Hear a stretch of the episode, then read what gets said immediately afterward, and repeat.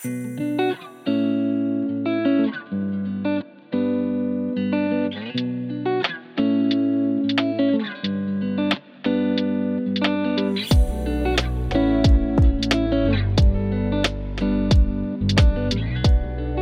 ist Montagabend äh, und ihr hört seit langem mal wieder eine Folge vom Exposed Podcast. Ähm, vorneweg, ich möchte mich dafür entschuldigen, dass es eine ziemlich lange Pause war seit dem letzten Mal.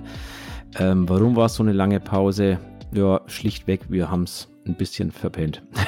Wir sind einfach einen Monat zu spät dran ähm, und deswegen war die Pause diesmal etwas länger. Äh, nichtsdestotrotz wird es natürlich weitergehen und wird in nächster Zeit dann vielleicht auch mal ein paar Lückenfüller geben, wo vielleicht nicht die äh, äh, Leute aus dem oder Fotografen aus dem Podcast dabei sind, sondern wo es vielleicht um andere Themen gehen wird. Da werden wir uns für euch auf jeden Fall noch was überlegen. Aber heute soll es natürlich wieder ganz normal um das Magazin gehen, um die Ausgabe 3. Als Gast heute dabei ist die Luise Blumstengel. Hallo Luise. Hallo. Genau, und dabei ist natürlich auch wieder der André. Hallo André. Hallo. Jo, erstmal vielen Dank, Luise, dass du dir Zeit genommen hast, hier bei uns dabei zu sein heute. Ja, vielen Dank für die Einladung. Gerne. Du wusstest ja schon, wo wir dich angeschrieben haben, ums Magazin, wo es ums Magazin ging, was auf dich wartet, was dir bevorsteht. Hanebüchene Fragen, bis ins tiefste Mark erschütternde Antworten. All das kommt heute auf dich zu. Nein, Quatsch. Wir werden natürlich ganz gnädig sein. Die Fragen werden äh, natürlich auch ganz, ganz, ganz harmlos sein. Aber uns geht es natürlich darum, dass unsere Leser und die Zuhörer, die es auch geben soll, die es nicht lesen, keine Ahnung, ob es sowas gibt, ich weiß es nicht, äh, falls es sowas gibt, meldet euch mal bei uns. Vielleicht müssen wir irgendwas am Format ändern. Aber falls es die gibt, dann wollen die natürlich auch wissen, ähm, ja, wer bist du eigentlich und was machst du eigentlich und warum bist du hier eigentlich im Podcast? Ähm, wie gesagt, die Leute, die es nicht lesen, die denken sich jetzt gerade, Luise, welche Luise? Deswegen einfach mal die Bitte, stell dich doch mal ganz kurz vor. Wer bist du eigentlich? Wo kommst du her? Ähm, wie bist du zur Fotografie gekommen? Erzähl doch mal ein bisschen was von dir. Sehr, sehr gerne.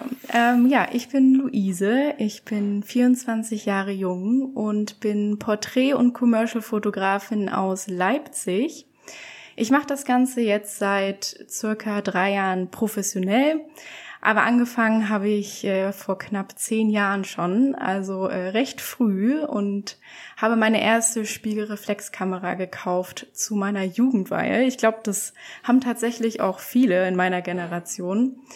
Und ja, habe dann einfach angefangen, äh, Blümchen zu fotografieren, Hummeln bei meinen äh, Eltern äh, im Urlaub, im Garten etc. Und habe dann irgendwann gemerkt, ja, ich glaube, äh, das macht mir sehr, sehr viel Spaß und irgendwie kann ich das auch besser als andere. Und es klingt manchmal blöd, das zu sagen, aber ich habe da so viele Komplimente für bekommen, äh, für die Resultate und habe immer wieder gehört, so, hey, das hätte ich niemals so hinbekommen und wie machst du das nur? Und das hat mich so motiviert, dass ich ja, dann quasi immer weiter darauf aufgebaut habe und jetzt selbstständig bin. Okay, jetzt muss ich kurz als, als Wessi, wie so schön heißt, fragen, die Jugendweihe ist in welchem Alter? Äh, mit 14, beziehungsweise kommt es ah, natürlich okay. darauf an. Äh, ich glaube, in der achten Klasse ist das. Und ja, je nachdem, wie alt du da bist. Ja, ich muss bloß sagen, also bei uns gibt es die ja nicht. Also bei uns heißt es ja dann, je nachdem, ob es evangelisch ist oder was auch immer ist, Konfirmation oder wie auch immer, aber diese Jugendweihe gibt es ja im, im Westen quasi nicht, deswegen. Ich wollte gerade sagen, ich, ich hätte davon habe ich noch nie gehört. Wirklich, also bei uns kann man natürlich auch Konfirmation machen, wenn man ähm, ja gläubig ist, aber alle Atheisten äh, machen quasi die Jugendweihe oder ja, vielleicht gibt's auch Leute dazwischen, die sich dann äh, entscheiden, je nachdem, was sie für besser empfinden. Aber ich habe auf jeden Fall Jugendweihe gemacht. Okay. Also du merkst an der Reaktion vom André, der kennt den Begriff gar nicht. Ich habe den schon gehört, ich weiß es von Bekannten, aber ich wusste auch nicht, in welchem Alter das stattfindet. Deswegen die Frage. Okay. Ja, ich komme ja aus Hamburg und ich war auch im Konfirmationsunterricht, also ähm, äh, aber dann habe ich damit ab, abgebrochen und dann bin ich nach Bayern gezogen und da gibt es ja natürlich das andere, das Gegenstück dazu. Aber Jugendweihe, so den Brief dazwischen, der ist mir ganz neu. Also müsste ich echt mal googeln, was das ist. Tut mir leid für meine Unwissenheit. Alles gut. Ja. Das heißt, du hast äh, ja eigentlich so den, den Werdegang von vielen Fotografen hinter dir über Blümchen, Insekten, Landschaft wahrscheinlich. Ja, und das ist ja auch, ja, ist ja auch wichtig, dass man ähm, ja mit solchen Dingen anfängt, einfach aus Spaß, an der Freude, äh, die kleinen Dinge im Leben zu fotografieren. Ähm, genau, und dann sieht man ja, ob man daran langfristig Freude hat oder ob das nur so ja eine, ein kurzes Vergnügen ist, sage ich mal. Ähm, genau. Ja, man, man, man lernt halt auch einen Haufen, also die Erfahrung habe ich zumindest gemacht. Ich habe ja ähnlich angefangen, auch den Weg über ja, Insekten, bei mir waren es Libellen und keine Hummeln, ähm, über Insektenlandschaft, ähm, ja, halt das Übliche, was man so am Anfang macht. Äh, ich bin aber irgendwie, ja, also ich bin der Meinung, man lernt dabei sehr viel, was man auch auf die People-Fotografie anwenden kann später. Ähm, weil äh, gerade solche Sachen wie, wie Licht und Schatten oder das richtige Licht äh, im Hintergrund zu haben oder ähnliches, ähm, ja, man, man hat vorne eine Hummel sitzen oder eine Libelle, aber vom Prinzip her ist, es gelten die gleichen Gesetze dafür. Also von, vom, von der Lichtsetzung her, vom richtigen Licht, von, von einem schönen äh, Licht im Hintergrund, wann man rausgeht zum Fotografieren, weil auch Libellen fotografiert man nicht mittags um zwölf im Optimalfall. Also ich, ich glaube, man lernt ja. einfach viel, viel auch für die People-Fotografie, auch wenn es ein ganz anderes Bereich ist eigentlich. Ja, und das Wichtige ist natürlich, dass man seine Kamera versteht und dass man genau weiß, okay, wie schnell äh, stelle ich schnell die Verschlusszeit ein oder ähm, was passiert, wenn ich an der Blende rumspiele, rumdrehe. So, das sind ganz wichtige Sachen, die man natürlich äh, lernt, indem man ja fotografiert, was auch immer einem gerade vor der Nase sitzt. Und das kann eine Libelle sein, das kann eine Hummel sein, das können natürlich aber auch Freunde und Familie sein. Und wenn man das dann natürlich im Schlaf alles kennt, wie die Kamera funktioniert, dann ist man, glaube ich, auch viel selbstbewusster, Models anzuschreiben und Leute anzuschreiben, die man halt vorher nicht kennt. Und genau. Def, def, definitiv, ja. Das ist, das sehe ich auch so. Ähm, ich stelle es auch wieder immer wieder auf meinen Workshops fest oder wenn ich bei irgendwelchen Veranstaltungen bin, dass sich Leute einfach immer noch selbst, selbst gestandene Fotografen, die ich schon seit Jahren kenne, immer noch mehr mit der Kamera beschäftigen als mit dem Model.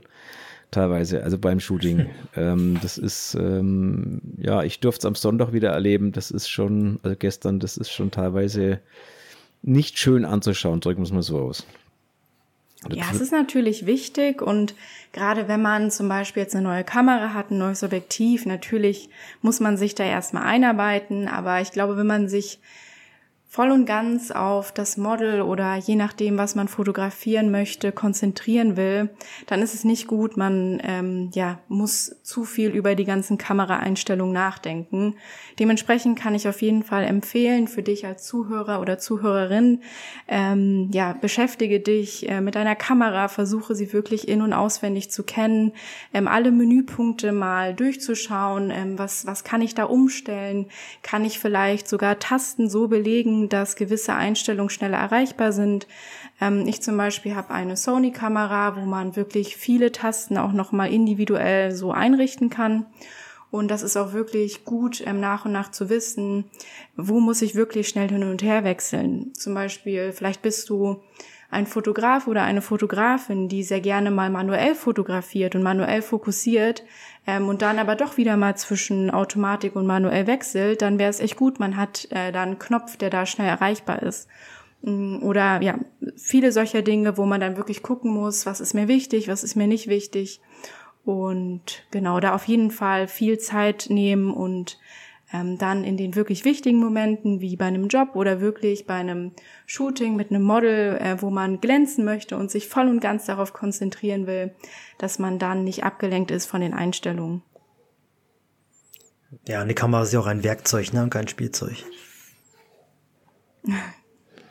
das unterschreibe ich jetzt nicht. Das hat aber den Hintergrund, dass ich die Handwerkskammer nicht mag. Deswegen unterschreibe ich den Satz jetzt nicht. Sondern ich sage, es ist mein, mein, mein künstlerisches Umsetzungswerkzeug. Äh, oder, oder ne, ersetzt das Wort Werkzeug durch irgendwas, was dir einfällt, aber nichts, was die Handwerkskammer triggert. Ich mag diesen Verein nicht. Ähm, die Luise schaut mich gerade ins Netz an. Also für, für die Zuhörer, wir sind über Zoom verbunden. Das heißt, ich sehe, mit wem ich rede. Die Luise schaut mich gerade ins Netz an und denkt sich, was ist eine Handwerkskammer? Kann ich Nein, mir jetzt ich bin natürlich auch bei der Handwerkskammer, genau, ich aber ich muss sagen, es gibt halt es gibt halt Dinge, die bezahlt man, das kann man nicht ändern und man kann sich noch so sehr über eine Handwerkskammer aufregen. Man ist nun mal in einem handwerklichen Beruf tätig und dementsprechend wird der Beitrag Siehst bezahlt. Und da bin ich ein Mensch, da rege ich mich einfach nicht drüber auf, weil äh, ich kann es eh nicht ändern und äh, dann beschäftige ich mich lieber mit Dingen, die mich glücklich machen. Das finde ich eine schöne Einstellung. Aber ich, mich triggert trotzdem die, die Aussage, die du gerade getätigt hast, man ist in einem handwerklichen Beruf. Siehst du dich so? Also siehst du dich als Handwerkerin? Ja, also ich bin auf jeden Fall eine Dienstleisterin. Ich bin hauptsächlich auf Jobs, also bei Hochzeiten, bei Commercial Shootings, bei bezahlten Porträtshootings und das ist tatsächlich eher eine Dienstleistung als eine Kunst. Dementsprechend kann ich verstehen, dass ich jetzt nicht in der Künstlersozialkasse bin und auch natürlich dadurch, dass ich eine Dienstleisterin bin, in die Handwerkskammer einzahle. Ähm, das sieht natürlich anders aus, wenn man nur freie Projekte macht und diese dann als Print verkauft oder Ausstellung hat. Dann ähm, ja, kann man natürlich auch zum Gewerbeamt gehen und das dementsprechend labeln und dann wird es auch so gemacht. Aber ja, wie gesagt, wenn man als Dienstleister oder Dienstleisterin tätig ist, dann geht es nicht.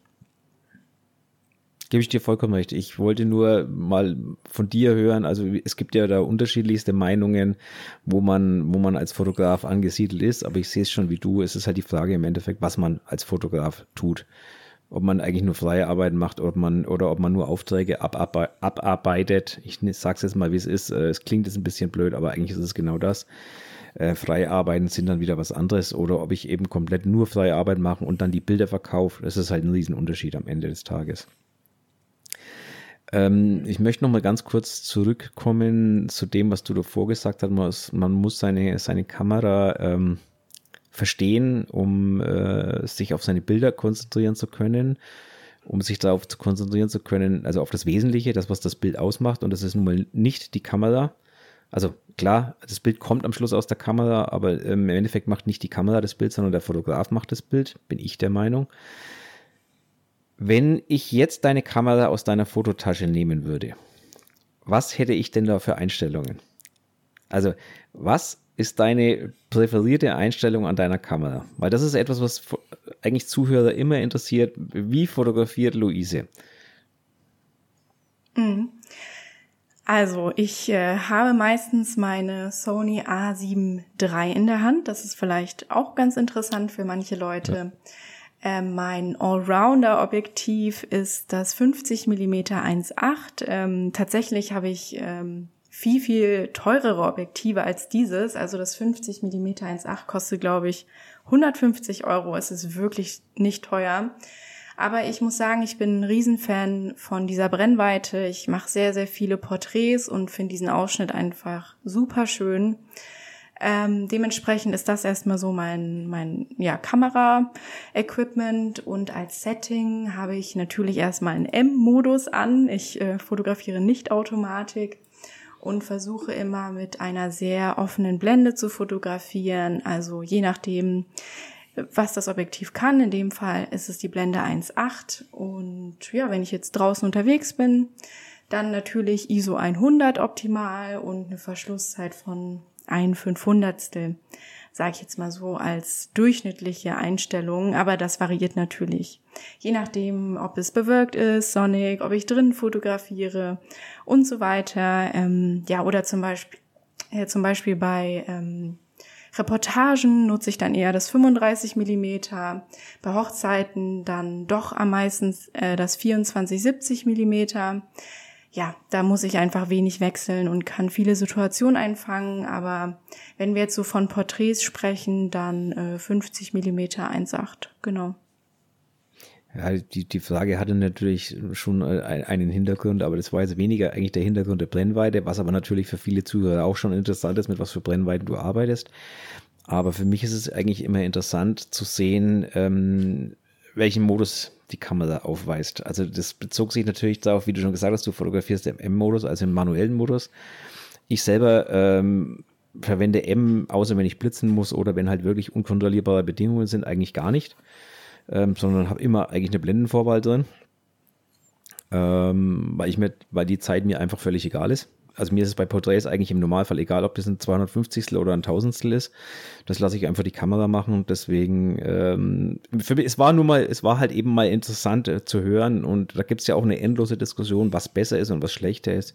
Ich glaube einfach, dass nichts von beiden besser oder schlechter ist, sondern dass ich glaube, dass es einfach eine Frage ist, wie, wie man gewohnt ist zu arbeiten. Am Ende werden sich die äh, Bilder nicht grundlegend unterscheiden. Also vielleicht mal hier eine Viertelblende hoch und runter, aber im Endeffekt wird sich da nichts tun, glaube ich. Wenn man, wenn man seinen manuellen Modus beherrscht, natürlich. Davon gehe ich jetzt mal bei dir aus. Dass das so ist. Ja, das denke ich auch. Ja, das, also davon gehe ich jetzt mal auf jeden Fall mal aus. Ganz klar. Äh, aber darauf bezog sich jetzt natürlich so ein bisschen die Frage, weil das natürlich so eine endlose Diskussion ist, ähm, was ist besser? Ähm, wir sind uns aber, glaube ich, auf jeden Fall einig, was gar nicht geht, ist Vollautomatik oder Programmautomatik oder solche Geschichten. Ähm, das kann ich auch immer propagieren. Ähm, es ist, also für mich gibt es eigentlich nur drei Arten von Fotografien das ein, oder von Einstellungen. Das eine ist vollmanuell, das andere ist Blendenvorwahl und das andere ist Zeitvorwahl. Alles andere macht in meinen Augen an einer Kamera keinen bis gar keinen Sinn und kann auch eigentlich aus dem Kameramenü wegen mir gelöscht werden. Brauche ich nicht. ja, aber also ich finde, der Automatikmodus ist schon berechtigt. Auch wenn du als Zuhörer bzw. Zuhörerin gerade Anfängerin bist, dann ähm, kannst du auch gerne erstmal im Automatikmodus fotografieren und ähm, vor allem, wenn es darum geht, dass man erstmal so anfangen möchte, Momente zu sehen oder ja, zu schauen, wie sieht denn jetzt eigentlich die Welt durch meinen Sucher aus? Das sieht ja doch ein bisschen anders aus als durch die eigenen Augen. Ähm, dann ist es manchmal, glaube ich, am Anfang auch schön, man muss sich gar nicht mit der Kamera auseinandersetzen, sondern erstmal nur mit diesem Sehen an sich. Dementsprechend fühle ich da nicht schlecht, aber nach und nach ist es schon gut. Man schaut mal, welche äh, Modi es gibt, einfach um wirklich die Kamera bestmöglich zu verstehen. Und gerade wenn man wirklich auch künstlerisch arbeiten möchte und zum Beispiel mit einer Unschärfe arbeiten will, dann ist es unumgänglich, mal den Modus zu wechseln. Ähm, ja, aber natürlich äh, hat der Automatikmodus eine Berechtigung.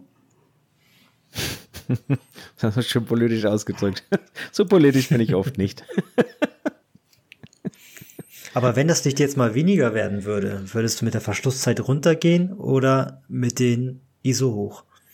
Äh, ISO hoch. Also meine Kamera ist recht lichtstark. Ich kann schon bis 800 hochgehen, so dass ich der Meinung bin, das funktioniert für meine Bilder. Ich finde es auch gar nicht so schlimm, wenn es minimal ähm, rauscht. Ähm, das ist ja mittlerweile auch ein Stilmittel, ähm, auch wenn natürlich ein ISO-Rauschen nochmal anders aussieht als zum Beispiel das Rauschen eines analogen Filmes oder zum Beispiel kann man ja in Lightroom auch nochmal das Rauschen mit einfügen. Ich glaube, das heißt Körnung. Ähm, ja, also finde ich gar nicht schlimm. Man kann eigentlich auch bis 1600 hochgehen, je nach Kamera. Äh, die älteren, da würde ich das nicht empfehlen, aber die neueren sind wirklich super lichtstark. Und ich versuche wirklich immer bei der offenen Blende zu bleiben, beziehungsweise ja, wenn es dunkel wird, mache ich sowieso die Blende auf. Also dann runter zu gehen und sie zu verkleinern, wäre natürlich kontraproduktiv. Ja, das stimmt allerdings. Äh, bei meiner Fuji übrigens, ähm, das mit dem äh, der Programmauswahl, das habe ich gar nicht, weil ich habe diese Drehräder drauf und da gibt es das gar nicht. Also wenn mich immer jemand fragt, äh, Blendenautomatik oder äh, das andere Zeug, keine Ahnung. Ich habe die Räder und die drehe ich, bis das Bild hell ist und von daher bin ich da mal ein bisschen überfragt. Also welche Fuji hast du nochmal? Die äh, XT Nee, ich habe die, Quatsch, ich habe die XH1. Ich habe mal die XT2 gehabt, aber jetzt die XH1. Und da lasse ich normalerweise, lasse ich immer die. Jetzt bin ja ich baff, seit wann hast denn du eine XH1? Ich habe die schon immer die ganze Zeit. Also wegen, ich habe sie, die ist ja eigentlich zum Film da, aber ich habe mir okay. gedacht, damals Bildstabilisator hat sie drinne, da kaufe ich mir die halt und die gab's für 1000 Euro mit Batteriegriff und da kannst du nichts falsch machen. Und ja, man gewöhnt sich an alles, ne? Und ich gehe nur mit meinem ISO hoch und runter, also von äh, bis 1600 mache ich da alles und ja. Ja, ich war jetzt so. bloß, also, also für die Zuhörer, weil ich kenne die XT2, die hatte ich ja selber jahrelang oder jahrelang, eineinhalb Jahre lang.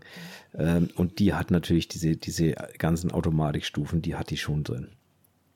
Ja, aber wenn man nur auf A stellt, ne? Genau. Aber das ist ja. Ähm, du musst halt den Programmmodus ändern, genau.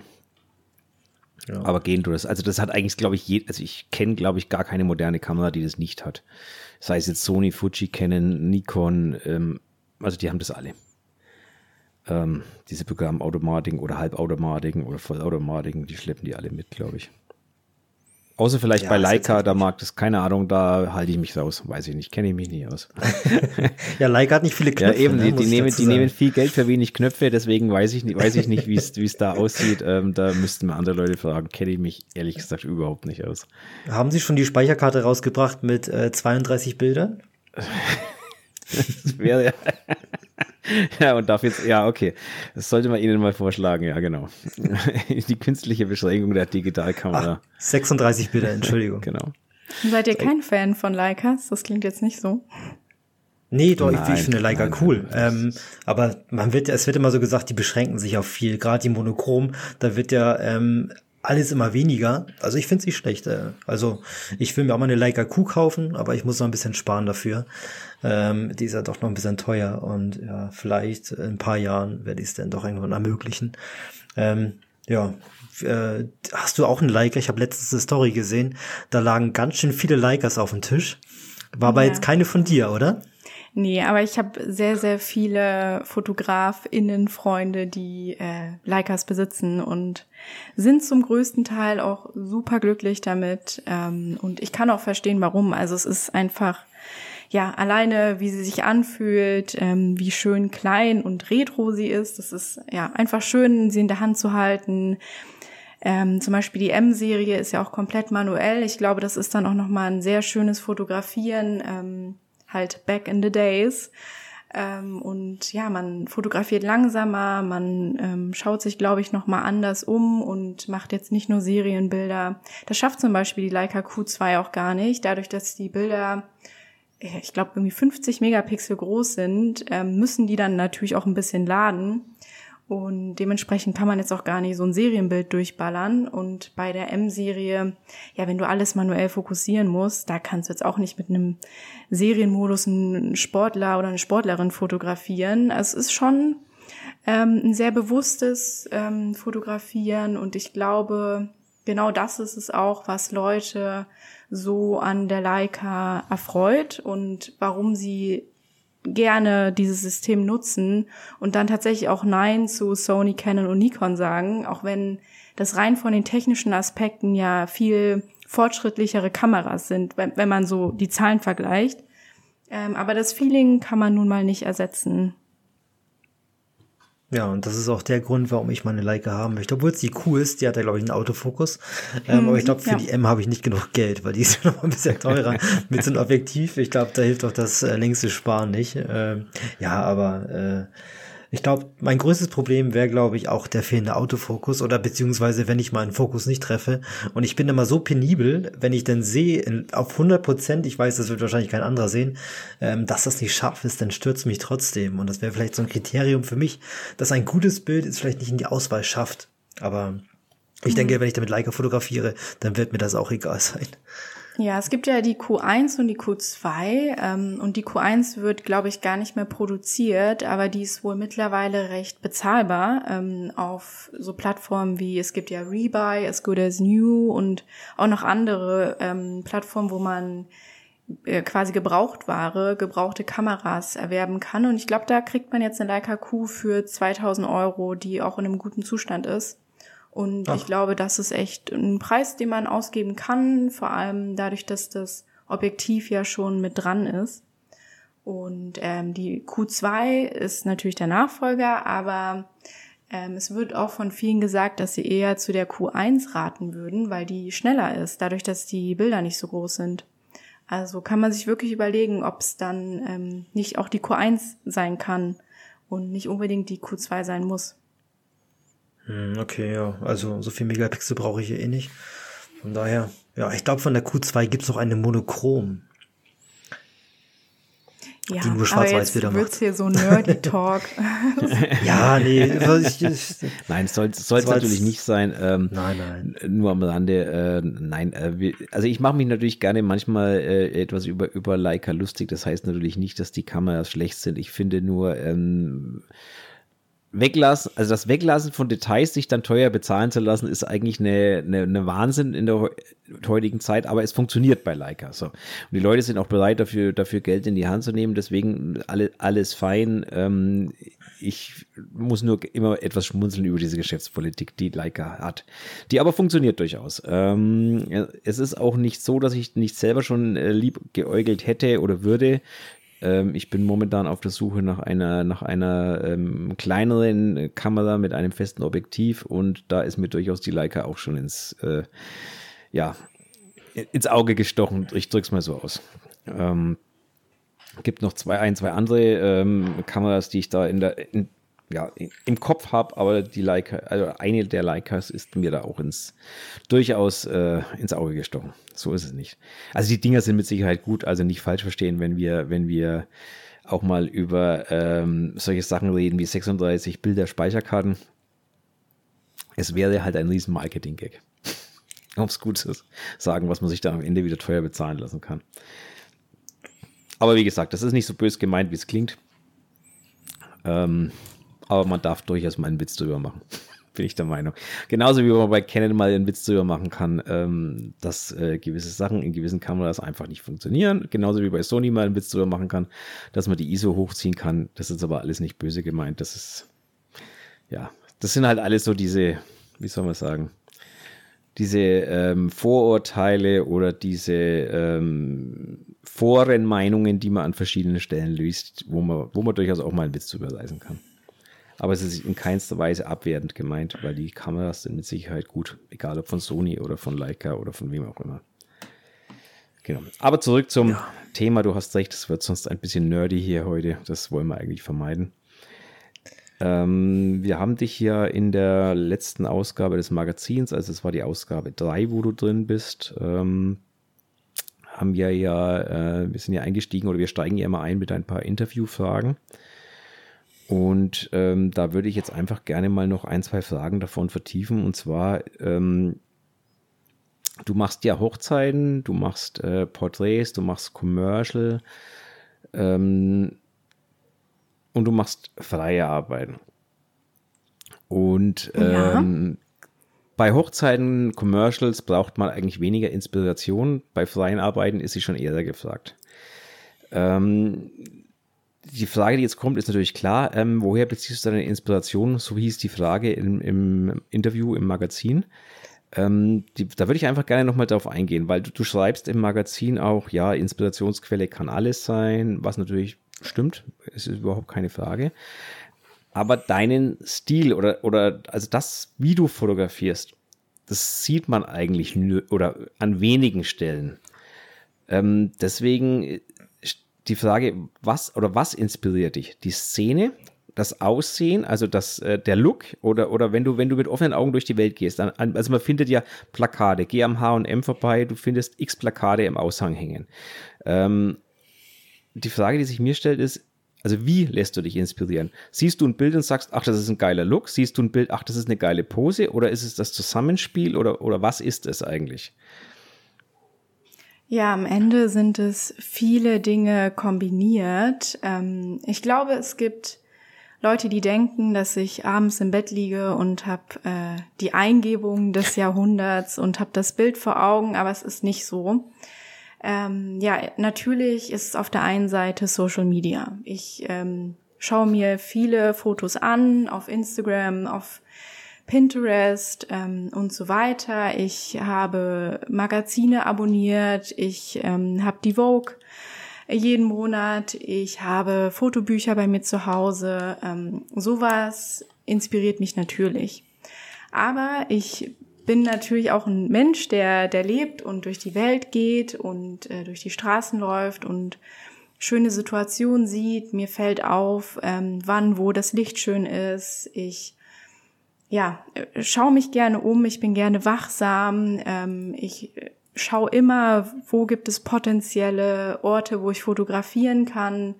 Ähm, ich ja, treffe mich dann, äh, wenn ich denke, ich habe mal wieder Lust zu fotografieren mit Leuten, die ich sehr inspirierend finde. Ähm, ja, oder wo ich das Gefühl habe, die Person fühlt sich wohl vor der Kamera, das ist mir wichtig. Ähm, genau, und dann mache ich im besten Fall ein Shooting aus, manchmal aufwendiger mit Styling und Visagisten, manchmal auch einfach nur mit Model und mir und dann schaue ich gerne einfach vor Ort. So, was funktioniert bei uns beiden? Ähm, ja, haben wir Lust, uns zu bewegen? Möchten wir tanzen? Möchten wir ähm, Porträts machen? Sollen die Bilder eher schwarz-weiß werden, eher bunt? Ich lasse da gerne auch Dinge auf mich zukommen, mache Musik an und ja, schau, was passiert. Und also keins der Bilder, die ich mache, ist vorher geplant. Ähm, natürlich gibt es Komponenten, die ich vorher ganz bewusst auswähle. Ähm, eine Tageszeit, da sehr, sehr gerne etwas später abends ähm, relativ kurz vor Sonnenuntergang, eher so, also ein, zwei Stunden davor. Und dann auch Locations, wo nicht so viele Leute sind. Das finde ich persönlich immer angenehmer, sowohl für mich als auch für die Person, die fotografiert wird. Und ähm, dann bespreche ich auch vorher immer schon die Kleidung. Für mich darf es gerne schlicht sein. Ich möchte keine großen Prints, ich möchte keine Muster. Ich möchte, dass es um die Person geht. Ähm, ich möchte, dass es Klamotten sind, wo sich die Person frei fühlt und gut bewegen kann. Und ja, dann nehme ich auch gerne noch verschiedene Tools mit, wie zum Beispiel Prismen, Frischhaltefolie, ähm, solche Sachen, wo ich einfach vor Ort dann schaue, was funktioniert hier, ähm, sieht es gut aus, sieht es nicht gut aus, was kann ich verwenden. Manchmal habe ich auch noch Tücher dabei. Ähm, ja, so kommen dann die Bilder zustande, aber es ist tatsächlich mehr probieren und schauen, als vorher alles genauestens zu planen. Und am Ende kommt immer was raus, wo ich sage, ja, da habe ich das Gefühl, das ist ein Bild, ähm, das passt zu mir, das passt zu meiner Fotografie, das passt zu meinem Stil, das strahlt was aus und ich achte schon darauf, dass es ähm, ein Bild ist, wo man so ein bisschen länger vielleicht auch stehen bleibt und sich das gerne länger anschaut. Gibt es heute, als wenn du jetzt heute ein Shooting machst, gibt es noch viele Sachen, die du probierst, die du noch nicht gemacht hast? Äh, das kommt schon vor, ja. Also jetzt vor einer Woche hatte ich das erste Shooting im Regen. Das habe ich vorher noch nie gemacht. Ähm, und schön mit Regenschirm und schön Mantel und einfach so einen Sommerregen einfangen. Ja, es gibt Dinge, da denke ich manchmal, Mensch, da äh, sollte ich mal wirklich mal wieder was komplett Neues machen und schauen, was ich äh, daraus zaubern kann. Und ja, also natürlich auch äh, vor drei, vier Wochen hatte ich mein erstes Unterwassershooting. Ähm, ich freue mich natürlich auch, wenn ich neue Herausforderungen habe, aber wenn es zum Beispiel um Jobs geht, dann gehe ich immer auf Nummer sicher. Also dann probiere ich nichts Neues aus. Das sind dann die freien Sachen, wo ich dann wirklich auch mal ähm, komplett neue Dinge ähm, probiere, die ich vorher noch gar nicht testen konnte. Also zum Beispiel Unterwasserbilder, die kannst du vorher eigentlich nicht testen, außer du hast einen Pool bei dir zu Hause, aber in der Badewanne kann man das jetzt auch nicht ja. üben. So, ähm, ja. Helfen dir die freien Sachen, die du machst, helfen, also bringst du ähm, die Erfahrung von den freien Shootings mit in deine ähm, kommerzielle Arbeit? Ja, natürlich. Also durch die freien Shootings bin ich da, wo ich bin. Durch die freien Shootings habe ich ein Portfolio aufgebaut, was schon viele Leute auch anzieht, gerade auch Firmen, die sich damit identifizieren können. Das sind meistens äh, Kosmetikmarken, für die das natürlich ein sehr, sehr schöner Vibe ist. Dieses sinnliche, weiche, sanfte. Ähm, ja, also natürlich ist das wichtig und ich fotografiere dann auch in diesem Stil gerne meine Jobs, auch wenn ich da natürlich Vorgaben habe. Also dann wird gesagt, so und so viel Hochformat, Querformat, das ist uns wichtig. Ähm, und bei freien Sachen kriege ich ja nichts vorgeschrieben, aber es geht Hand in Hand. Okay, wie wahrscheinlich ist es, wenn ich jetzt durch Leipzig laufen würde, dass ich ein Bild von dir auf einer Werbung sehen würde? Na, sehr unwahrscheinlich. Das, äh, ah, okay. Ich mache meistens Dinge für Webseiten, für Social Media. Ähm, Print habe ich kaum gemacht bisher. Ah, okay. Und du hast äh, reingeschrieben im Magazin, dass du ähm, die Fotobücher, dass du dich dadurch inspirieren lässt. Ähm, äh, was ist denn dein Lieblingsfotobuch, Bildband, den du besitzt? Ähm, ja, schon Peter Lindberg natürlich, äh, finde ich ganz großartig, ähm, zu Recht super gehypt. Dann habe ich auch noch ah, Marie Bersch, vielleicht kennt ihr die, ist eine ähm, Beauty-Fotografin, auch aus Leipzig. Inspiriert mich auch, ähm, wie sie ihre Porträts inszeniert, wie schön sie retuschiert, ähm, finde ich auch mega schön. Ähm, dann habe ich noch ein Buch von Saul Leiter, heißt er.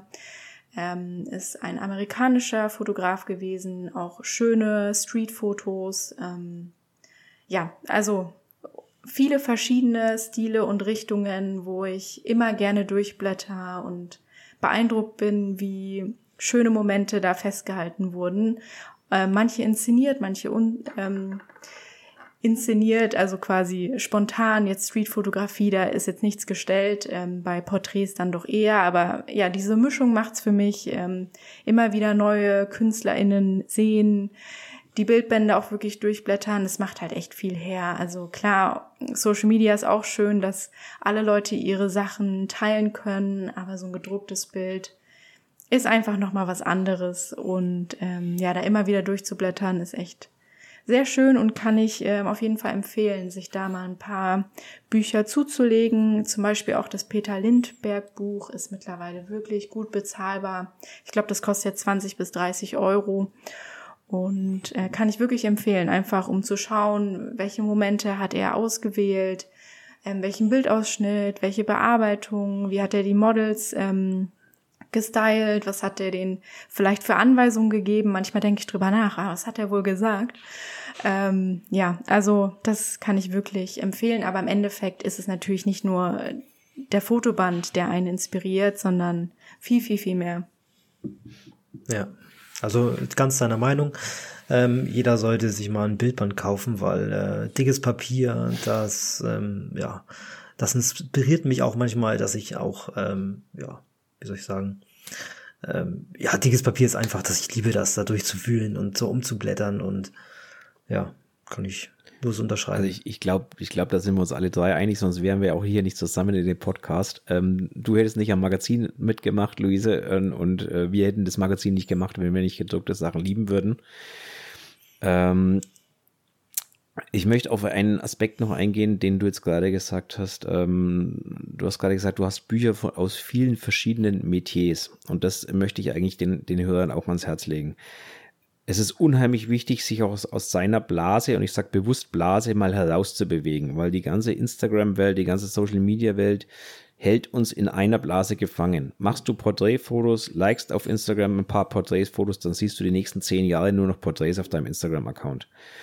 Ähm, und man, man ist eigentlich dadurch, man bekommt so, so einen Tunnelblick und schaut nur noch in die eine Richtung. Man schaut aber nicht mehr links und nicht mehr rechts. Und deswegen, gerade deswegen finde ich es so unheimlich wichtig, auch mal zu sagen, äh, wie du gerade gesagt hast, ich kaufe mir mal ein Buch über Streetfotografie oder mit Bildern aus der Streetfotografie.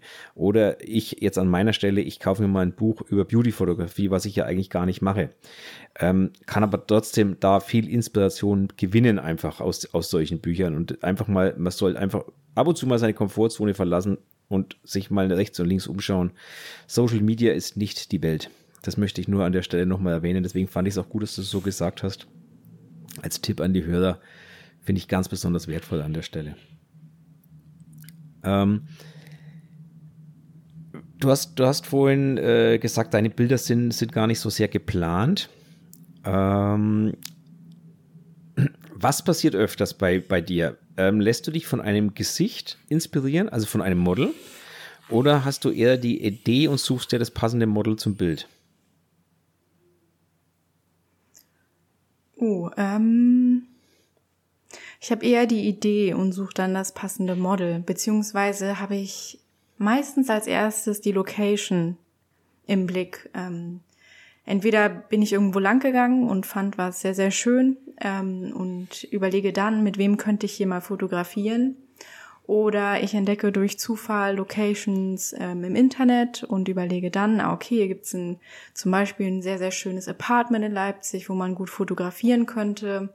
Das ist jetzt zum Beispiel 70s angehaucht, sehr retro eingerichtet. Welche Person könnte da reinpassen? Welche Person hat einen Kleidungsstil, der da reinpasst? Ähm, wer könnte das ausstrahlen und wo könnte dann das Konzept zum Beispiel von 70er Jahre aufgehen, weil wenn ich so eine Location habe, sollte ich da jetzt nicht die futuristischste Kleidung anhaben. Meiner Meinung nach, das sollte dann schon auch alles so ein bisschen passen oder auch wenn ich dann draußen in der Natur fotografiere, dass irgendwie die Kleidung da harmoniert oder auch das Model einfach das widerspiegelt und ja, so würde ich denken, ist so die meiste Zeit mein Herangehen. Ja, es, es gibt ja keine falschen Antworten bekanntlich. Es gibt ja nur ein, einen, einen Stil, den man selber verfolgt oder eine Art des Arbeitens, die man selber verfolgt. Ähm, ich frage bewusst deswegen, weil ich bei mir ist es wirklich oft so, dass ich auch ein Model sehe und denke mir, Mensch, ich, mit dem Model möchte ich irgendwas umsetzen und denke mir dann quasi und suche mir dann die Location oder halt das, das, Bild zum Model, mehr oder weniger, weil ich einfach mit dem Model irgendwas umsetzen möchte und, und muss dann natürlich äh, mir was einfallen lassen außenrum. Aber natürlich gibt es den anderen Fall auch. Aber das ist natürlich schon immer interessant, wie, die, wie jeder Fotograf da so arbeitet an der Stelle. Ähm,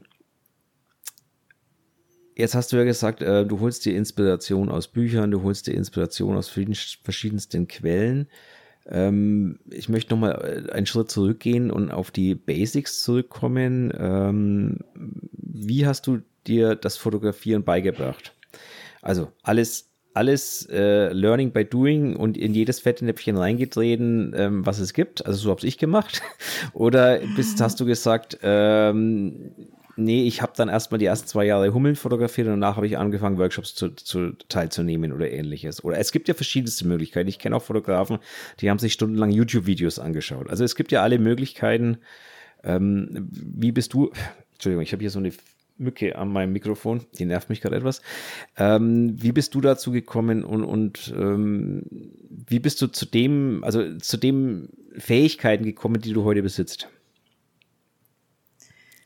Ähm, ich kann auf jeden Fall sagen, dass ich, äh, auf, also ich habe YouTube-Videos geguckt, ich habe mich mit Leuten getroffen, die auch fotografieren. Im Endeffekt hat aber das alles nur bedingt was gebracht. Also ich glaube, es ist schon wichtig, sich dahingehend ähm, weiterzubilden, aber es bringt am meisten, man nimmt die Kamera in die Hand und fotografiert einfach.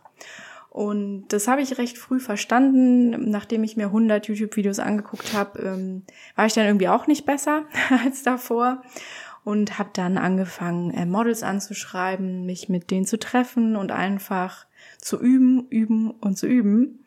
Und ich bin auch ein Mensch, ich ähm, bin nicht gut in Theorie. Ich bin aber immer sehr, sehr gut in der Praxis und das war ich auch schon in der Schule. Mir ist alles immer leicht gefallen, wo man wirklich mit seinen Händen arbeiten musste und irgendwie ja praktische Erfahrung sammeln konnte. Alles, was irgendwie Theorie war, da war ich immer recht schnell raus.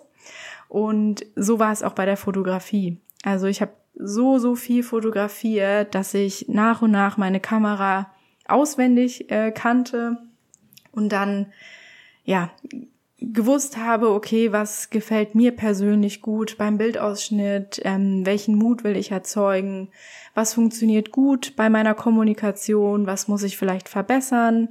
Ähm, ja, und das kann ich auch wirklich allen nur empfehlen. Ich bekomme das immer wieder mit, dass Leute mir schreiben, hey, ich habe jetzt 100 Presets schon gekauft, ähm, welche Presets soll ich jetzt noch kaufen? Ich bin noch nicht zufrieden. Ähm, ich habe schon äh, zehn Workshops besucht, kannst du mir noch einen empfehlen? Das ist alles richtig und Weiterbildung ist gut und ich würde auch nicht sagen, dass es, ähm, dass man nicht auf Workshops gehen soll und sich keine Presets kaufen soll. Im Gegenteil, ab und zu ergibt es Sinn, aber auch nur, wenn man wirklich nebenbei selber viel fotografiert und quasi dieses gelernte Wissen dann auch direkt anwendet und in der Praxis umsetzt weil das ist das, was du am Ende dann wirklich begreifst und gut anwenden kannst und was wirklich hängen bleibt. Und ja, fotografieren muss man einfach wirklich in Person und dementsprechend kann ich das auch nur so weitergeben. Hm. Ich hoffe, das ich war verständlich. Immer, ja, ja. Ähm, ich habe immer bei Collab und Gerst, ich habe den ganzen Ordner, alles, was es da zu kaufen gibt, habe ich mir alles angeguckt. Das war echt der Wahnsinn. ja. Aber ich denke mal, Motiva Motivation ist auch immer so etwas, ähm, wenn man richtig motiviert ist, gute Fotos zu machen, ähm, das finde ich auch noch sehr wichtig. Weil manche geben bei der Hälfte auf oder ähm, fahren dann noch Halbgas, aber wenn man richtig dabei ist, dann äh, kann man schon echt viel mitnehmen und ist auch viel empfänglicher für neues Wissen, meiner Meinung nach. Ja, aber was, also sicherlich richtig. Was, was ich halt immer wieder feststelle bei meinen Workshops ist, dass die, das größte Problem von vielen Leuten ist es, Models zu finden. Also gerade von Neueinsteigern und, und von Anfängern. Das größte Problem ist es eigentlich für die immer, was, was mir so geschildert wird, ist, ist äh, Models zu bekommen. Ähm, das hat natürlich damit zu tun, dass die Leute ähm, teilweise einfach nicht wissen, wie sie, wie sie an die Models rankommen. Also was auch schwierig ist, zugegebenerweise heutzutage in dieser äh, Social Media Welt, sage ich jetzt mal, ähm, wenn man denn Models haben möchte, die erfahren sind. Ähm, was aber auch damit zusammenhängt, einfach, dass ähm, dieser, dieser, äh, diese soziale Komponente, also wie gehe ich mit anderen Menschen um, etc., äh, einfach ein wichtiger Bestandteil dieses ganzen Themas ist. Und das ähm, findet heutzutage leider manchmal auf Niveau, einem Niveau statt, das eher unterirdisch ist, wenn ich das jetzt mal so sagen darf. Ähm, und ähm, also ich erlebe es ja selber, Anfragen, ey, Bock zu shooten, gehört ja wirklich zum Standard mittlerweile, zum Standardrepertoire, wo ich mir denke, okay, schön, ein Fünfzahler wäre besser gewesen. Ähm, also in beide Richtungen, sowohl für Models als auch für Fotografen gilt das, was ich jetzt hier sage. Das ist jetzt nicht auf irgendwas gemünzt. Aber das ist eben das, was ich in meinen Workshops immer wieder erlebt, dass Leute zu mir kommen, ja, sie haben jetzt Models angeschrieben, sie kriegen nur Absagen ähm, und so weiter und so fort also da kann ich, da kann ich wirklich nur äh, Luise recht geben, einfach mal machen, einfach ähm, wirklich möglichst viel fotografieren, äh, zur Not die eigene Tochter nehmen, Bekannte nehmen, was auch immer nehmen. Und man braucht am Anfang einfach nicht das Model mit 30.000 Followern auf Instagram. Das möchte ich auch mal ja, erwähnen, sondern da langt auch das die Tochter vom Nachbarn. Jetzt mal ganz blöd ausgedrückt. Oder da langt auch eine Freundin, eine Bekannte, eine was weiß ich was. Um Erfahrung zu sammeln, um besser zu werden, ähm, braucht man kein Topmodel. Wenn man ein Topmodel haben möchte, dann kann ich nur die Empfehlung geben, dann holt euch ein Topmodel und bezahlt es auch, weil dann lernt ihr auch wieder viel dabei. Und zwar sehr viel. Ja, ähm, Luise, kurze Frage. Wenn du jetzt ein Model anschreibst oder beziehungsweise wärst du mehr angeschrieben oder schreibst du die Damen an? Und wenn, ähm, wie gehst du davor? Ähm, ich bekomme auch äh, ein paar Anfragen, worüber ich mich auch immer freue. Aber ich bin mittlerweile sehr wählerisch geworden, was äh, Models angeht, einfach weil ich meine freie Zeit natürlich gut planen muss und äh, bin da auch recht ja, zielorientiert und äh, Lebenszeit ist wichtig. Ähm, dementsprechend schaue ich, dass ich wirklich mit Models arbeite, wo ich sage, das ist gut für mein Portfolio, das bringt uns beide weiter. Ähm, natürlich kann man mich auch buchen und dann ist es jetzt, ja, mich kann natürlich jeder buchen und ähm, jeder Mensch ist natürlich auch auf seine Art und Weise schön und ich kann mit jedem Menschen arbeiten, aber wenn es um freie Projekte geht, dann schreibe ich die Leute an, auf die ich Lust habe. Und das mache ich meistens per Sprachnachricht, weil ich finde, dass das sehr persönlich ist. Und dann hat die Person gegenüber auch oft das Gefühl, man ist befreundet, man kennt sich schon. Und äh, ja, da kann ich auch meistens irgendwie viel besser rüberbringen, wie ich so bin und ähm, ja, was ich mir vorstelle und Genau, dann geht das auch meistens über Instagram, ähm, teilweise auch über Agenturen. Ich schreibe auch manchmal Agenturen an, ähm, dass ich eine Location habe, mit äh, ja, bei der ich gerne fotografieren würde und ob sie mir nicht Models zur Verfügung stellen könnten. Ähm, manchmal habe ich auch schon mir im Vornherein Models rausgesucht von der Webseite, die ich sehr, sehr spannend finde. Und das klappt meistens auch ganz gut. Ah, okay. Ähm, und noch eine Frage, also was, was heißt Frage? Ich bin ja auch in dieser Instagram-Blase, ne? Und ich habe das Gefühl, wenn ich am Tag äh, Instagram aufmache, äh, ich sehe Leute aus Leipzig und Dresden bestimmt, äh, jeder, jedes vierte Bild kommt entweder von Martin, äh, von dir, von Nora, von, es ist wirklich der Wahnsinn. Ist da die Dichte bei euch so groß an äh, guten und bekannten Fotografen oder ist das einfach nur Einbildung? Ja, doch, ich glaube, Leipzig und Dresden hat sehr, sehr viele gute und talentierte FotografInnen. Dementsprechend ähm, glaube ich schon, dass das der Fall ist. Also ich bekomme auch manchmal das Feedback, dass in anderen Städten die Community recht klein ist und auch gar nicht untereinander so kommuniziert und sich trifft. Aber hier habe ich schon das Gefühl, dass die Leute sich dann auch wirklich connecten und ich kenne eigentlich auch äh, viele persönlich und ähm, auch sehr, sehr gut mittlerweile und man tauscht sich gerne aus und es ist auch überhaupt kein Ding, ähm, ja, dass man Model shootet, was auch schon anderer Fotograf oder eine andere Fotografin fotografiert hat. Da habe ich auch von manchen Leuten gehört, dass es wohl No-Go sei in anderen Städten. Äh, kann ich absolut gar nicht nachvollziehen. Aber ja, ich finde es voll schön, dass es hier so viele Fotobegeisterte gibt. Das äh, gibt natürlich Motivation und sorgt dafür, dass man ja noch mehr Leute hat, äh, wo man weiß, ah, okay, sie teilen dasselbe Hobby, dieselbe Leidenschaft und ähm, ob es dann Inspiration ist oder manchmal hat man ja auch Fragen, hat man immer Leute, an die man sich wenden kann. Und das ist echt sehr, sehr cool. Also ich, ja, ich glaube, hier gibt's viele Leute. Ja, das glaube ich auch, weil irgendwie ich aus Hamburg, München, da kenne ich äh, nicht mal eine Handvoll und äh, Leipzig echt der Wahnsinn. Vielleicht liegt es auch daran, dass ich ja mal äh, Meetup gesucht habe in Enschitz oder war das äh, 5000 und da war habe ich wirklich viele angeschrieben und dass ich diese Blase lässt mich nicht mehr los. Ich bin jetzt irgendwie ähm, mein nächster Fototrip geht auf jeden Fall wieder mal nach oder geht mal nach Leipzig. Ähm, ja, genau. Ich habe das Gefühl, Instagram, die, die drücken einen da so hin. Oder genau, ich war mal in Köln und Köln kenne ich jetzt auch ganz viele und würde ich auch oft, also kriege auch oft zu sehen. Ja, ja, wir, wir, wohnen hier natürlich auch auf dem Land, André. Das muss man, also André wohnt ja, für dich, Luise, André wohnt ja quasi neben mir. Wir sind ja, also 80 Kilometer auseinander nur. Das ist ja, ja auf dem Globus ist das genau. In, ja, das ist jetzt nicht wirklich weit, aber halt in einer sehr, nennen wir es mal ländlichen Gegend. Also es gibt hier keine Großstädte ja. in der Umgebung. Es gibt hier nichts. Äh, Bamberg ist, glaube ich, so ziemlich das Größte und dann kommt Würzburg irgendwo da hinten raus. Ähm, oder halt Nürnberg nach unten, aber das ist dann auch schon wieder 100 Kilometer weit weg. Oder von Bamberg nicht ganz so weit. Ähm, was man halt, also was ich auch immer feststelle, dass Leipzig, Dresden hat natürlich auch wahnsinnig gute Locations, das muss man auch sagen. Also auch gerade wenn man so Richtung Brandenburg da hochfährt, dann, also in diese Leipzig Richtung Berlin, weil die A9 hochfährt, dann wird es natürlich richtig interessant. Alte Schlösser, ähm, noch und nöcher, also all das, was es hier gar nicht gibt. Ähm, und das merkt man natürlich einfach. Da oben hat man jede Menge Locations, da oben hat man jede Menge äh, Platz ähm, und halt auch dann dementsprechend bildet sich dann natürlich auch eine Community daraus. Finde ich auch gut, muss ich auch wirklich sagen. Also leider hat man hier, wie du schon gerade gesagt hast, Luise, hat man hier oft ähm, sehr viel Neid und Missgunst hier in den, in, den äh, in manchen Städten nicht über. Bei uns ist es zum Glück auch nicht so. Aber ich kenne durchaus diese Thematik. Ich kann sie auch nicht nachvollziehen. Finde ich auch sehr schwierig, ja. Ja, ähm, im Endeffekt bringt das natürlich keinen weiter. Also nee. Genau. Es ist immer besser, miteinander zu arbeiten als gegeneinander.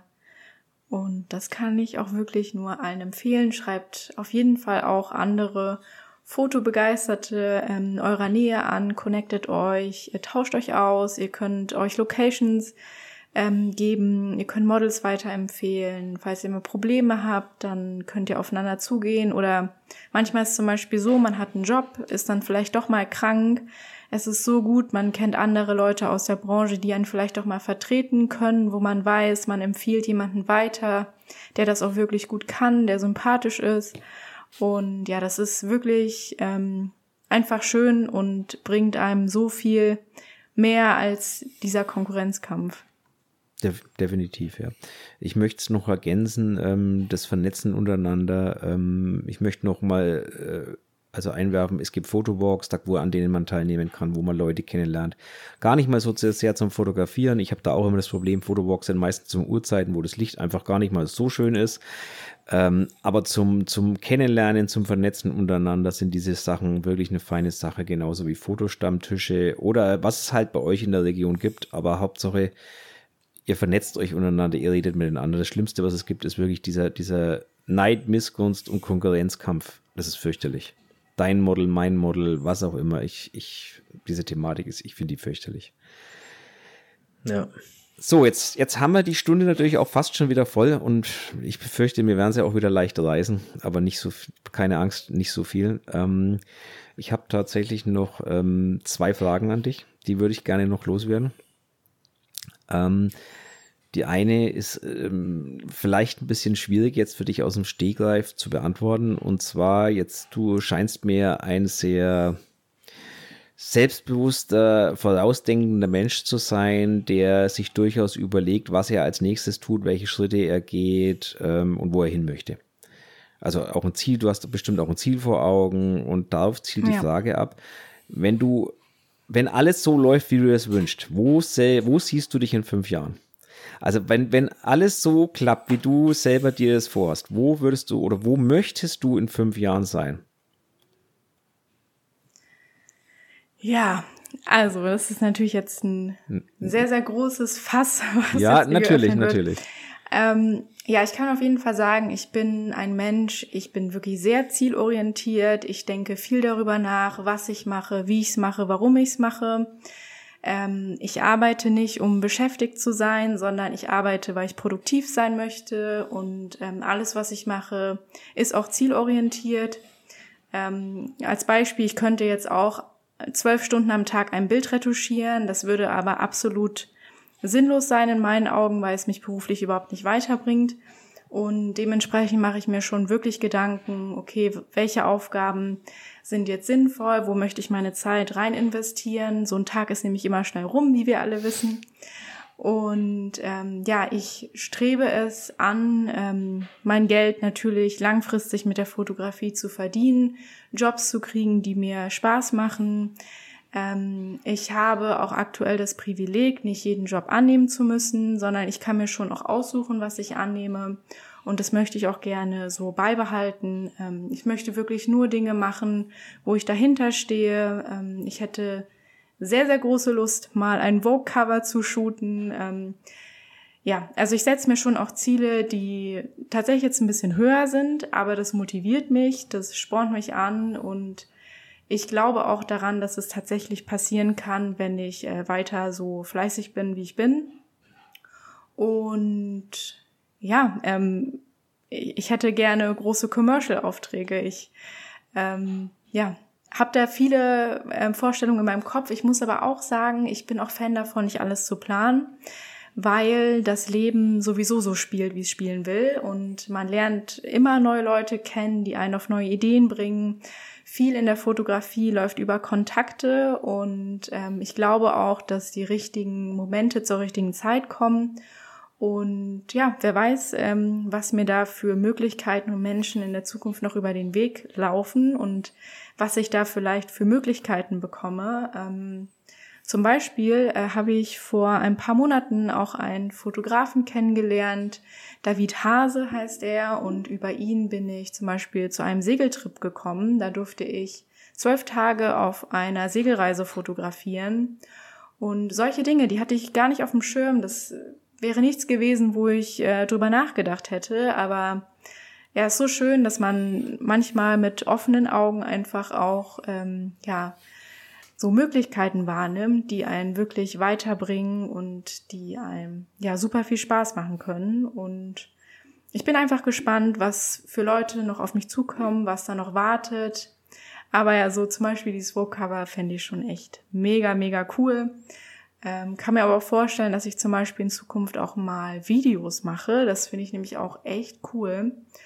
Und ja, so ungefähr. Ist jetzt nicht zu konkret, aber ich glaube, ihr merkt auch, ich will auch nicht zu konkret werden, ganz bewusst, weil ich denke, die richtigen Sachen werden schon zu mir kommen. Das ist eine gute, ist eine gute ja. Einstellung, finde ich. Ähm, man weiß ja nie, was ein, zu einem kommt, was kommt oder wie es kommt. Und ich sag mal aber so, äh, Luise Blumstengel, also der Name an sich, der würde auch gut nach Hollywood passen. Dafür kann ich ja gar nichts äh, für meinen Namen, aber tatsächlich ist er sehr hilfreich. Also ja. Ähm, ich habe schon äh, viele Komplimente dafür bekommen und merke auch, dass Leute sich den gut merken können. Also das ja, er, weil ganz er, oft er, so, ist, er ist halt genau, er ist, Blumenstänge. Ja, genau, er ist halt etwas außergewöhnlich und ähm, deswegen sage ich, das ist auch so ein Name, der klappt auch in Amerika. Also wenn du auswandern willst, glaube ich, mit dem Namen stehen dir dann die Türen offen. Das könnte fast ein Künstlername sein. Ja, mich fragen auch viele, ob das mein Künstlername ist. Aber nein, ich heiße tatsächlich so. Ähm, danke, Mama. Sie hat mir diesen Namen gegeben. Martin, ich heiße übrigens ab dem 23.09. Graf mit Nachnamen. Also meine Internetseite ist übrigens Fotograf. Ja. ich glaube, die, die, die Idee hatten, hatten glaube ich, schon andere. Aber da muss man schauen, ob die, die Webseite noch frei ist. ähm, mal gucken. Hast du noch, André, hast du noch eine fotografische Frage an die Luise? Äh, also meine äh, Frage wäre tatsächlich gewesen, ähm, was ihr Ziel noch ist, was sie erreichen möchte, weil sie hat ja wirklich ähm, ja, tolle Bilder. Ich denke, die passen auch in die Vogue. Äh, das wäre meine Frage gewesen. Die hast du mir vorweggenommen, ähm, aber kein Problem. eine fotografische Frage? Nee, habe ich jetzt glaube ich gar nicht, gerade nicht. Ähm, nee. Gut.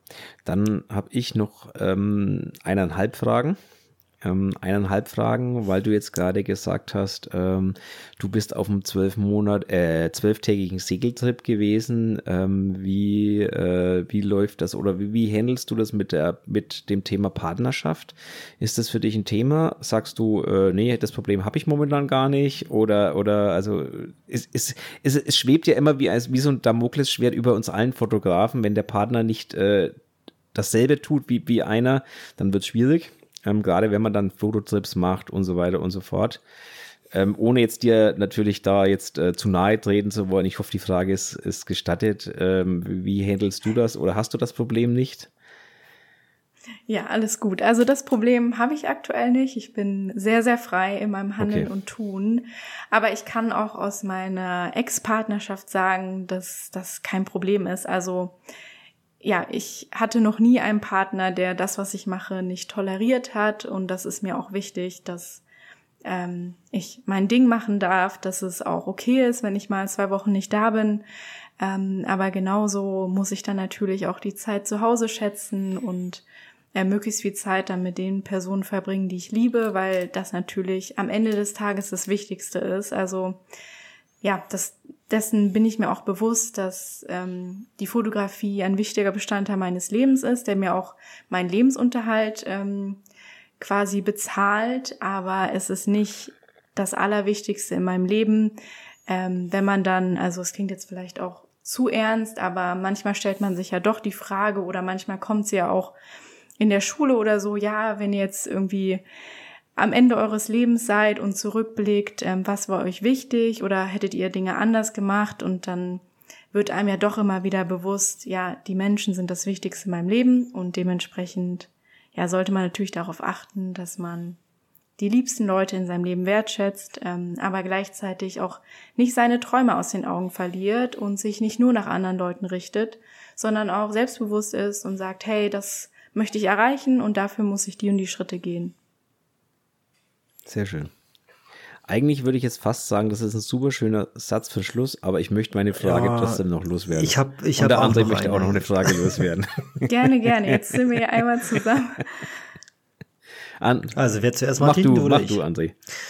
Genau, und zwar die dritte Ausgabe, die ging ja wirklich nur ähm, um Fotografinnen, weil wir haben mal einen Kommentar bekommen, äh, ob es auch mal eine Ausgabe gibt, wo nicht äh, alte Männer hübsche Frauen fotografieren. Und da haben wir natürlich gesagt, ja, na klar. Und haben jetzt mal eine Ausgabe und die nächste Ausgabe auch mit ähm, Fotografinnen. Und meine Frage ist, gibt es einen Unterschied zwischen ähm, dem, was Fotografen fotografieren und oder also, gibt es einen Unterschied zwischen Fotografen und Fotografinnen, was die produzieren? Ähm, ja, das kann man natürlich nicht komplett pauschalisieren, aber ich sehe da schon einen Unterschied. Ja, ich habe das Gefühl, dass Frauen gerade mit Frauen noch mal ein bisschen anders reden können und dass sich Models auch oft wohler vor der Kamera fühlen, einfach weil das das gleiche Geschlecht ist und ja, man da vielleicht auch anders einfach agieren kann. Und natürlich kommt das auch darauf an, was ist man für ein Mensch. Ähm, aber ich habe das Gefühl, Frauen sind da einfach ähm, emotionaler, ähm, achten mehr auf Details und sind ein bisschen ruhiger in ihrer Fotografie, ähm, oft auch nicht so ego getrieben. Das, also, wie gesagt, das kann man jetzt wirklich nicht auf, auf jede Frau oder jeden Mann übertragen, aber das, was ich einfach so die letzten Jahre mitbekommen habe, sind das so Dinge, die mir aufgefallen sind. Ähm, ja, vielleicht seht ihr das anders. Also habt, seht ihr da einen Unterschied zwischen den Fotografien von Frauen und Männern?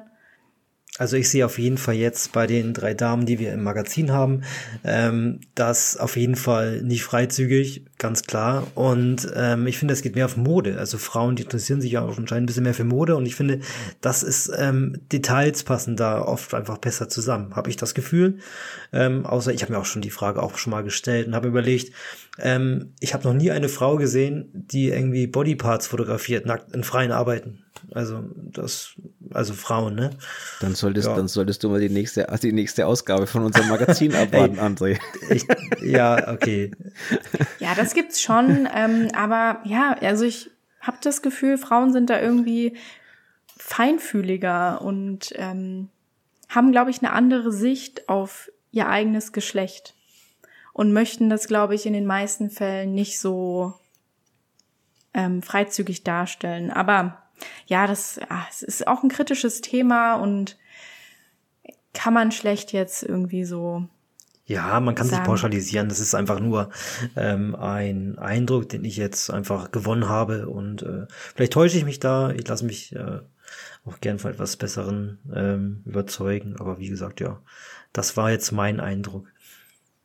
Ich glaube, im, ich glaube, im Schnitt hast du da schon recht. Ähm, aber es gibt halt wie immer auch Ausnahmen, die das Gegenteil, also na, es ist wie, wie überall, ähm, Ausnahmen ähm, bestätigen die Regel. Ähm, aber ich glaube schon, dass ähm, Frauen anders fotografieren, gerade das eigene Geschlecht anders fotografieren, weil sie einen anderen Blick auf die Dinge haben. Was aber auch gut ist, weil es uns einfach natürlich, äh, es ist halt jeder unterschiedlich und es wäre auch langweilig, wenn wir alle gleich fotografieren würden am Ende. Es wäre ja totlangweilig. Ja. Ähm, hast du noch was, André? Äh, nee, ich habe okay. nichts mehr. Dann würde ich jetzt tatsächlich ähm, das Thema Fotografie nämlich beenden, weil meine letzte Frage dreht sich gar nicht um die Fotografie, sondern im Gegenteil. Meine letzte Frage an dich heißt eigentlich, was macht Luise, wenn sie mal nicht fotografiert? Ähm, ja, ich äh, treffe mich sehr gerne mit Freunden und meiner Familie. Das ähm, ist mir sehr, sehr wichtig und ich genieße dann auch die Zeit ohne meine Kamera. Also wenn ich Freizeit habe, dann habe ich auch meine Sony nicht dabei, wenn dann eine Analogkamera, ähm, weil ich ja dann wirklich frei haben will und ähm, schöne Gespräche führen möchte. Ich bin auch ein abenteuerlustiger Mensch.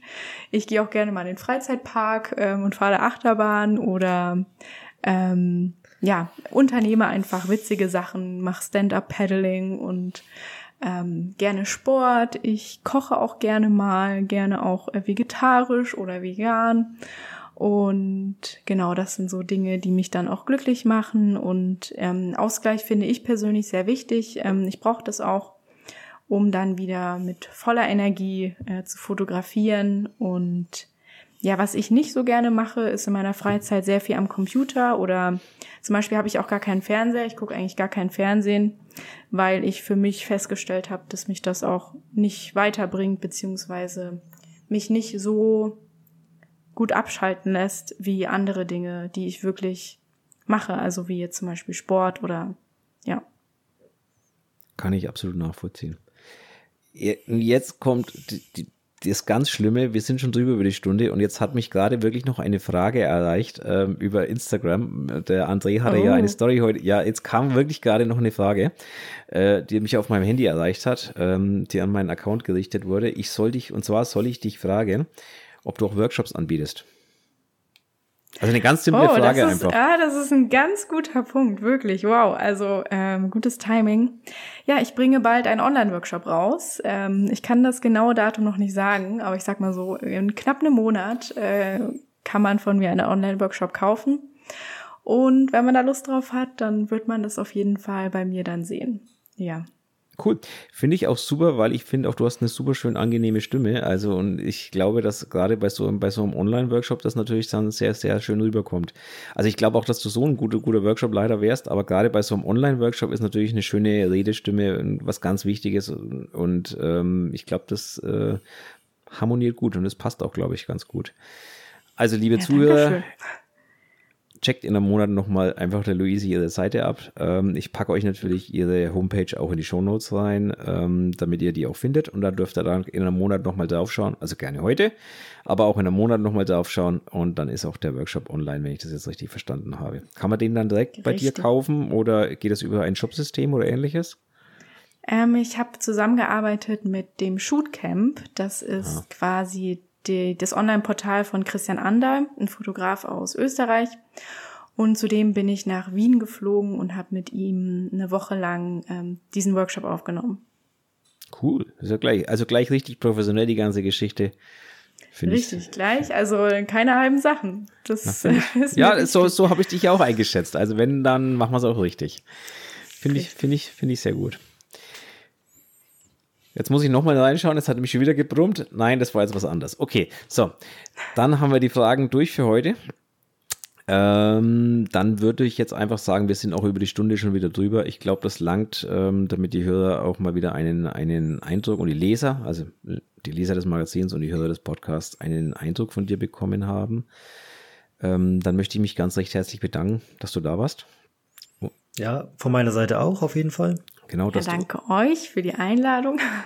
Gerne. Wir sind ja auch froh, wenn, wenn jemand mit äh, mal jemand, mal jemand äh, mit einer angenehmen Redestimme so eine Podcast beiwohnt. Und ich stelle immer wieder fest, wenn man eine Frau im Meeting hat, dann bleiben die Themen auf dem Teppich.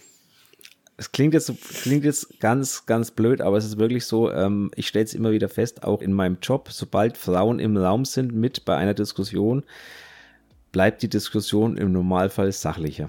Das ist recht interessant, aber diese Erfahrung mache ich immer wieder. Und genauso ist es auch immer wieder beim Podcast. Sobald eine Frau dabei ist, bleibt es einfach äh, äh, etwas sachlicher und fachlicher. Und das finde ich sehr angenehm, wenn ich ehrlich bin.